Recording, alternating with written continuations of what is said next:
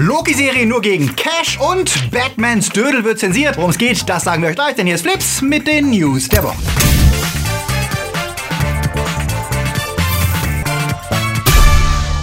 Die Themen der Woche. Weniger Star Wars, mehr Marvel, dick und doof im Kino, Ärger um Red Dead Redemption, Twilight Zone kommt wieder, Avatar als neue Serie und was taugt Shadow of the Tomb Raider? Flips wird im September unterstützt von unseren Flips Guardians, Daniel Schuh, Marc-André Schreiber, JFK Faker, Der Twarslöper, Two Barts One Cup, Dominik Richter, Silko Pelasch, Luca Kamens, Sepp Kerschbaumer, Onno Treipolz, T-Unit CB, Dennis Heide, Akoya, Kati Uzumaki und Anja Scholz. Ein großer Dank geht natürlich auch raus an unsere Flips Junior Guardians. Wenn auch du deinen Namen hier lesen möchtest, dann schau doch mal vorbei auf unsere Patreon oder Steady-Seite. Und wenn ihr auch unter der Woche keine Flips News verpassen wollt, dann folgt uns auch auf Twitter, Facebook oder Instagram. Diese Woche war newsmäßig ganz schön was los, deswegen bringen wir erstmal die Trailer hinter uns. Captain Marvel präsentiert uns 90s Nostalgie und einen ersten Blick auf den vorletzten Film von Phase 3 vor dem großen Finale mit Avengers 4. Viel verraten hat er nicht, aber immerhin wissen wir jetzt, wie Carol Danvers wirkt und dass Nick Fury sie im Kampf zwischen den Fronten von Skrull und Kree unterstützen wird. Mehr dazu gibt es in unserem Video vom Freitag, in dem wir euch erklären, wer Captain Marvel überhaupt ist und warum es so viele davon gibt. Dann gab es noch einen Trailer, der mich persönlich sehr neugierig gemacht hat. Stan und Ollie erzählt die Story des Komikergespanns, das in Deutschland auf den stumpfen Namen Dick und Doof getauft wurde. Die Besetzung ist mit John C. Reilly und Steve Coogan nicht nur sehr gut, sondern auch sehr gut getroffen. Regie und Drehbuch stammen von Jeff Pope, der schon mit dem Skript für Philomaniac gezeigt hat, dass er ein Talent hat, wahre Geschichten packend nachzuerzählen. Und als Fan des klassischen Hollywood und Charlie Chaplin und Buster Keaton bin ich sehr gespannt auf die Story von Stan Laurel und Oliver Hardy auf der großen Leinwand. Bond hat einen neuen Regisseur. Nur wenige Wochen nach dem überraschenden Abgang von Danny Boyle, der wegen kreativer Differenzen kündigte, ist jetzt klar, wer ihn beerben wird. Cary Fukunaga, der Macher von True Detective und der Netflix-Serie Maniac, wird Regie führen und ist damit der erste Amerikaner, der den britischen Star-Agenten in Szene setzen darf. Eine ähm, interessante Wahl, denn obwohl Fukunaga extrem talentiert ist, war es bisher nicht unbedingt sein Gespür für rasante Action oder originelle Set-Pieces, die ihn auszeichnete. Was vermuten lässt, dass Daniel Craigs vermutlich letzter Ausflug als Doppel-Null wieder etwas introvertierter ausfallen dürfte. Doch zunächst dürfen wir uns eh gedulden, denn wie befürchtet verschiebt sich der Starttermin von James Bond, dem 25. Film, um ein Jahr. Batmans Dick, das war seit vielen Jahrzehnten sein Mündel Robin alias Dick Grayson, der wohl bekannteste Sidekick des dunklen Ritters. Und ja, die Witze über eine schwule Beziehung der beiden ist Legion und nicht erst seit Joel Schumachers Film gern zitierter Standard. Doch auch wenn der Mann seit Ewigkeiten in Klamotten rumläuft, die auch in SM-Kellern gern gesehen sind, war sein Pimmel bisher kein Thema abseits von Pornoparodie. Das hat DC jetzt geändert mit der Mature Comic Line Black Label, die explizit erwachsenere und düsterere Stories erzählen soll. Batman Damned traut sich auch gleich etwas und schockiert das prüde US-Publikum mit einem Full Frontal Night, der seinen schlappen Dödel zeigt. Natürlich ist das durch die Story gerechtfertigt. Bruce Wayne erwacht, nachdem er schwer verletzt wurde, in John Constantines Apartment und wundert sich, warum seine Wunden plötzlich verschwunden sind, warum er plötzlich Stimmen hört und wer den Joker ermordet hat. Klingt tatsächlich düster und äh, eigentlich sollte es auch kein großes Thema sein. In deutschen Serien sind auch die Männer seit Kir Royal-Zeiten ja nackig durchs Bild gelaufen, aber während weibliche Brüste gerade noch so akzeptabel sind in den USA, sorgen Schwänze ja immer noch für Schnappatmung bei den prüderen Fans. Und so mutig DC mit seiner Black Label Line auch ist, so ganz dahinter stehen sie wohl trotzdem nicht, wie die Käufer der digitalen Version des Comics erfahren mussten, denn dort war vom Puller keine Spur. Was vermutlich daran liegt, dass Apple und Google Selbstzensur einfordern und selbst Kunstkataloge ja oft Abbildungen von klassischen Bildern und nackten Statuen zensieren müssen, weil wir ja alle wissen, dass man davon blind wird. Was auch der Grund ist, warum wir hier euch nur die zensierte Version zeigen können, denn YouTube ist ja leider genauso puritanisch wie Apple. Wenn ihr also die unzensierte Version von Batman Damned sehen wollt, dann bleibt wohl nur der Weg, euch den gedruckten US-Comic zu besorgen. Was geht bei Disney? Das verriet der Oberboss Bob Iger dem Hollywood Reporter und dabei war neben Dingen, die uns nicht überraschen, wie der verstärkte Fokus auf den Streamingdienst Disney Play, auch einige klare Ansagen. Er steht nach wie vor zum umstrittenen Rauswurf von James Gunn und ist fest davon überzeugt, dass es richtig war. Und Kevin Feige wird definitiv zum Oberguru aller Marvel-Charaktere. Das heißt, Iger macht deutlich, dass Feige ab jetzt bestimmt, was aus den Fox-Akquisen wie den X-Men, den Fantastic Four und Deadpool wird. Noch gäbe es zwar keine konkreten Pläne, aber damit scheint klar, dass die bisherigen Macher nicht mehr viel zu sagen haben und darauf angewiesen sind, sich den Vorgaben von Feige anzupassen oder eben auszusteigen. Er war vorsichtig, etwas Konkretes zu sagen, weil man mit den Mitarbeitern bei Fox darüber noch nicht geredet habe, aber die würden das wohl schon ahnen. Doch das waren nicht die einzigen Themen. Eiger bekräftigte nochmal Disneys Kurs, die MeToo-Bewegung ernst zu nehmen und in allen Disney-Studios eine sexismus- und belästigungsfreie Atmosphäre zu schaffen, bei der für alle die gleichen Regeln gelten, unabhängig von Position und Einfluss. Und er gab sich überraschend selbstkritisch, was sein Handling von Star Wars angeht.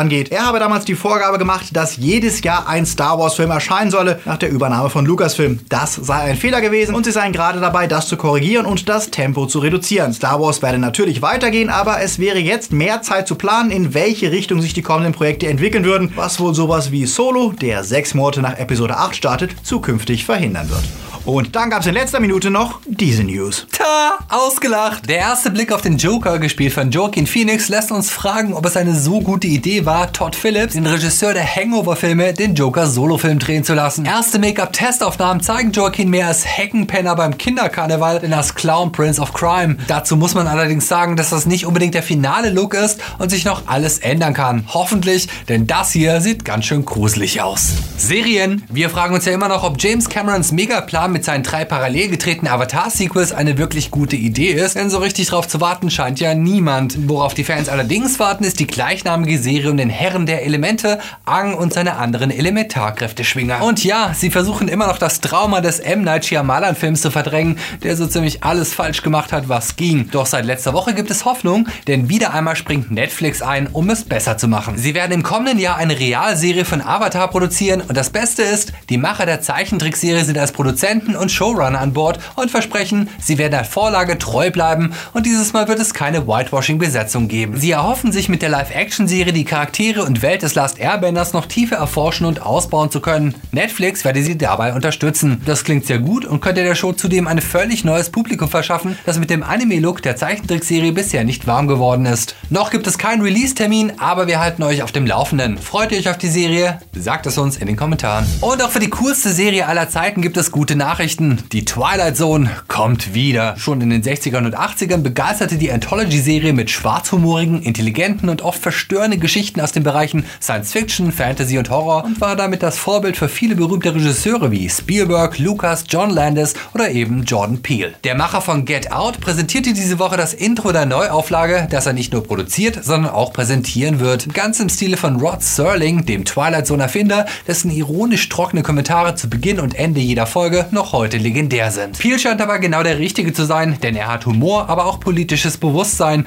und diese clevere Mischung macht auch viele Originalfolgen damals so unvergesslich. Noch steht nicht fest, wann die Serie startet, aber wir freuen uns sehr auf die Rückkehr in die Twilight Zone. Die Welt des Unerklärlichen. Und noch mehr Marvel. Ja, ihr habt richtig gehört, das MCU eskaliert mal wieder auf den kleinen Screen und dieses Mal nicht in Form der Agents of S.H.I.E.L.D. oder der Netflix Defenders, sondern tatsächlich mit Kinostars. Um ihren kommenden Streamingdienst Disney Play zu pushen, haben sie ja schon dafür gesorgt, dass alle Disney-Filme zukünftig nicht mehr auf Netflix und Co. zu sehen sind, sondern nur noch bei ihnen. Außerdem wissen wir, dass sie für 100 Millionen eine Star Wars Live-Action-Serie produzieren, die exklusiv bei Disney Streaming laufen wird. Doch jetzt legen sie nochmal nach und verkünden per Marvel, dass sie eine Reihe von Miniserien rund um populäre Nebenfiguren des MCU planen. Allen voran Loki und Scarlet Witch, die wie im Kino von Tom Hiddleston und Elizabeth Olsen gespielt werden. Auch andere bekannte Figuren sollen Gastauftritte bekommen, was das Ganze nochmal deutlich exklusiver machen wird als die bisherigen Serien, die zwar offiziell im MCU spielen, aber bestenfalls mal Samuel Jackson für einen Mini-Auftritt bekam und ansonsten auf günstigere Darsteller setzen. Zwar werden die Haupt-Avengers wohl nicht mitmischen, aber es bestehen gute Chancen, Figuren aus Asgard wieder zu treffen. Und noch ist ja nicht raus, ob die Shows vor oder nach dem bisherigen Film spielen werden. Sechs bis acht Folgen soll es pro Serie geben und das Budget dafür soll ähnlich hoch wie bei einem Film werden. Also kein Rumgehänge in Hell's Kitchen oder endlose Prügeleien in irgendwelchen Fluren. Kevin Feige wird sich im Gegensatz zu den bisherigen Serien persönlich einbringen und ein Auge auf die Serien haben. Das ist für Fans einerseits eine gute Nachricht, zeigt aber auch deutlich, wie ernst Disney seine Kriegserklärung an Amazon und Netflix meint, wer zukünftig wirklich gute Serien und Filme sehen will, wird nicht drum herum kommen, auch Disney Streaming zu zahlen. Denn letztlich punkten alle Streaming-Anbieter nicht über ihre Lizenzen, sondern über ihre attraktiven Eigenproduktionen. Außerdem im Schnelldurchlauf noch folgendes. Star Trek-Fans, die auf ein Wiedersehen mit der Next Generation gehofft haben, werden wohl enttäuscht. Marina Sirtis, die Counselor Troy spielte, dämpfte auf einer Star Trek Convention die Hoffnung. Bisher sei nur Patrick Stewart für die Serie bestätigt, die anderen Darsteller wurden nicht gefragt. Und Veronica Mars kommt definitiv zurück, wie Hulu jetzt bestätigte. Und neben Kristen Bell wäre es wahrscheinlich, dass auch andere Darsteller der Originalserie wieder mit dabei sind. Fans warten ungeduldig auf Red Dead Redemption 2, das Ende Oktober erscheint und nach den vielversprechenden Gameplay-Trailern gab es diese Woche die Meldung, dass die Beta der Online-Version im November startet, denn natürlich spekuliert Rockstar darauf, die Fans nicht nur über das Hauptgame zu locken, sondern ähnlich wie bei GTA Online eine langfristige Cash-Cow zu etablieren. Dabei sollen die Heists von GTA als Vorbild für die Red Dead Redemption Online-Variante dienen, nur dann halt äh, mit Pferden, auf die man als Besitzer des Hauptspiels zugreifen darf. Das ist für Online-Zocker eine gute Nachricht, für die Singleplayer eher weniger, denn die Verschiebung des Fokus auf die Online-Games wird langfristig als Killer-App für Einzelspieler-Games angesehen. Eine Angst, die nicht unbegründet ist, denn nach dem Start von GTA Online ist seit 2013 kein weiteres GTA erschienen, wozu viel Zeit und Geld in ein komplett neues Game stecken, wenn man mit kleinen Tweaks ein altes Game online weiter monetarisieren kann. Denn allen immer wieder auftauchenden Gerüchten zum Trotz ist mit GTA 6 so schnell nicht zu rechnen. Experten rechnen frühestens 2021 mit dem Spiel und auch das wohl nur, um dann auf Next-Gen-Konsolen wie der PlayStation 5 nochmal abzukassieren. Und während Singleplayer sich aber jetzt zumindest nochmal auf Red Dead Redemption 2 freuen können, bekamen PC-Gamer kurzfristig einen Pflaumensturz, nachdem eine falsch übersetzte Aussage eines Rockstar-Mitarbeiters suggerierte, es werde keine PC-Version des Spiels erscheinen. Panik! Ganz ruhig, denn inzwischen wurde klargestellt, der Mitarbeiter meinte lediglich, dass jetzt erstmal die PlayStation und Xbox-Version erscheint. Die PC-Version ist damit nicht ausgeschlossen, aber sie wird wie bei GTA 5 vermutlich deutlich später erscheinen. Was haltet ihr von Red Dead Redemption 2 und seid ihr eher auf den Single oder auf den Online-Modus gespannt?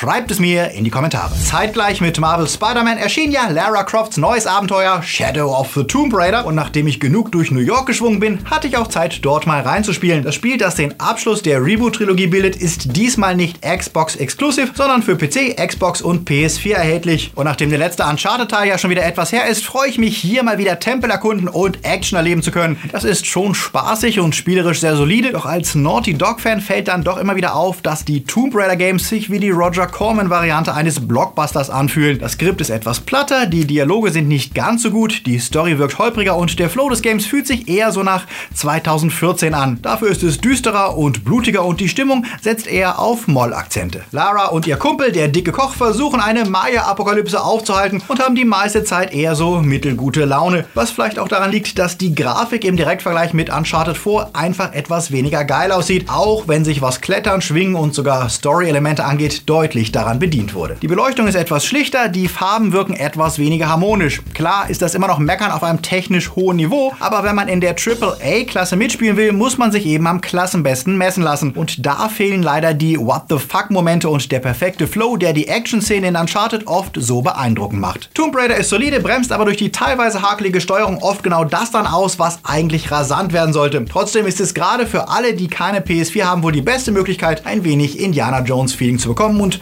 macht immer noch genug Spaß. Habt ihr schon reingespielt und in welchem Lager seid ihr? Seid ihr Camp Tomb Raider oder seid ihr Camp Uncharted oder mögt ihr beides? Sagt es uns in den Kommentaren.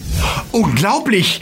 Hier sind sie, die Starts der Woche. Die Unglaublichen The Incredible sind zurück und fast glaubt man, es wären keine 14 Jahre vergangen, seit Mr. Incredible und seine Familie sich mit Syndrome rumschlagen mussten. Teil 2 macht genau dort weiter, wo Teil 1 aufhörte und außer bei den Sprechern merkt man fast keinen Altersunterschied der CGI-Helden, die sich auch diesmal wieder anschicken, für das Gute zu kämpfen, ihren Ruf zu retten und das Familienleben nicht zu vernachlässigen. Mr. Incredible wird dabei zum Hausmann, der sich um Baby Jack Jack kümmern muss, das gerade dabei ist, seine Superkräfte zu entwickeln, was ziemlich unterhaltsam anzusehen ist. Technisch ist das Ganze wie immer perfekt und mit einigen sehr schicken Action-Szenen, die selbst Marvel Konkurrenz machen, liefert Incredibles 2 genau das, was die Fans erwarten dürfen. Gute Gags und sympathische Figuren, die besonders Mr. Incredible als geduldigen Vater und Hausmann glänzen lassen. Storymäßig ist das Ganze zugegeben nicht sehr originell und wirkt etwas, als wäre der Superhelden-Hype der letzten zehn Jahre an den Machern irgendwie vorbeigegangen. Es fehlt etwas an Tiefe und Reflexion und dem, was die besten Pixar-Filme wie In and Out so einzigartig macht. Als Sequel macht der Film trotzdem einen guten guten Job und kann damit auch die Kritiker überzeugen, die im Schnitt knappe 8 Punkte geben. Bei mir wären es wohl eher 6,5. The Man Who Shot Don Quixote kommt doch noch ins Kino. Nach über 20 Jahren hat Terry Gilliam gegen alle Widrigkeiten sein Herzensprojekt fertiggestellt. Seine ganz eigene Adaption der klassischen Cervantes-Geschichte um den verwirrten Ritter von der traurigen Gestalt. Adam Driver entdeckt als Werbefilmer in einem Dorf einen verwirrten Schuster, gespielt von Jonathan Price, der sich tatsächlich für den Mann aus La Mancha hält. Das ist bizarr, verwirrend, nicht immer nachvollziehbar und eindeutig ein Terry Gilliam-Film, auch wenn man ihm anmerkt, dass seine Vision diesmal hinter dem geringeren Budget zurückstehen mussten. Dass man der Geschichte mit dem archaischen Frauenbild ihre holprige Produktionshistorie anmerkt, macht den Film sicherlich nicht kompatibler mit den heutigen Sehgewohnheiten. Trotzdem lohnt er für Fans das Anschauen alleine schon für die Besetzung und Gilliams Bildsprache und Fable für kauzige Charaktere. Im Schnitt reicht das bei der Kritik für 6,5 Punkte. Ballon ist die zweite Verfilmung einer wahren Geschichte. 1979 gelang zwei DDR-Familien die spektakuläre Flucht in den Westen mit einem selbstgebauten Fesselballon. Disney verfilmte das Ganze Anfang der 80er Jahre schon mal als Mit dem Wind nach Westen. Jetzt hat sich niemand anderer als Michael Bulli Herbig des Stoffs angenommen. Wir hatten neulich bei der Berliner Premiere schon die Chance, den Film zu sehen und tatsächlich ist Bulli hier eine extrem spannende Adaption der Story gelungen. Der Comedian beweist, dass er auch als Regisseur ernster Thrillerstoffe etwas drauf hat und das deutsches Unterhaltungskino mehr kann als nur Komödien. Dank der klasse Besetzung mit Friedrich Mücke, Caroline Schuch, David Cross, Thomas Kretschmann und vielen anderen überzeugt Ballon als Film, der es schafft, eine DDR-Story rasant, fesselnd und unterhaltsam und ohne den typischen Problemfilm-Duktus zu erzählen und daran zu erinnern, dass es noch nicht so lange her ist, dass Menschen aus der DDR nach Westdeutschland flohen. Menschen, die sich hier ein besseres Leben erhofften. Eine Botschaft, die auch Studiokanal bei der Premiere nochmal betonte. Ballon bekommt von mir 7,5 Punkte. Wenn ihr noch mehr Trailer, News und Infos zu Filmen, Serien und Games wollt und das nicht nur sonntags, dann folgt uns auf Facebook, Twitter und Instagram, um nichts zu verpassen. Und falls ihr es noch nicht gesehen habt, passend zum ersten Trailer verraten wir euch fünf Dinge, die ihr über Captain Marvel wissen solltet. Jetzt draufklicken und gucken. Es wird Herbst und damit gibt es schon über ein Jahr Flips auf Patreon. Danke an alle Guardians, Junior Guardians und natürlich unsere Flips Timelords, die wir hier präsentieren. Ohne euch gäbe es schon ganz lange keinen Flips mehr und das gilt natürlich auch für die Patronus und Padawans. Danke. Derzeit verschicken wir gerade die ersten Flips-Tassen an unsere treuesten Guardians, die uns seit über sechs Monaten supporten. Die T-Shirts mit exklusiven Motiven sind auch schon in der Produktion. Wenn ihr auch euren Namen in der Sendung lesen wollt und dabei helfen möchtet, dass wir auch im nächsten Jahr weitermachen können und unser Spendenziel erreichen, dann klickt doch jetzt auf Steady oder Patreon und werdet Flipsies. Die ersten 10 neuen Förderer, die uns auf Steady oder auf Patreon auf dem Patronus auf dem 5-Euro-Level fördern, bekommen nämlich einen Flip-Sticker und eine von den neuen Postkarten. Die Links dazu findet ihr unten in der Beschreibung. Oder ihr könnt uns natürlich auch wie immer ein einmaliges Trinkgeld in beliebiger Höhe per PayPal dalassen. Auch da findet ihr den Link da unten. Wir wünschen euch einen gemütlichen Herbsttag, genießt den Sonntag, seid nett zu euren Mitmenschen, auch wenn sie manchmal andere Dinge mögen als ihr und schaltet nächste Woche wieder ein. Und falls ihr es verpasst habt, guckt mal in den Stream von letzten Dienstag. Bis zum nächsten Mal. Läuft.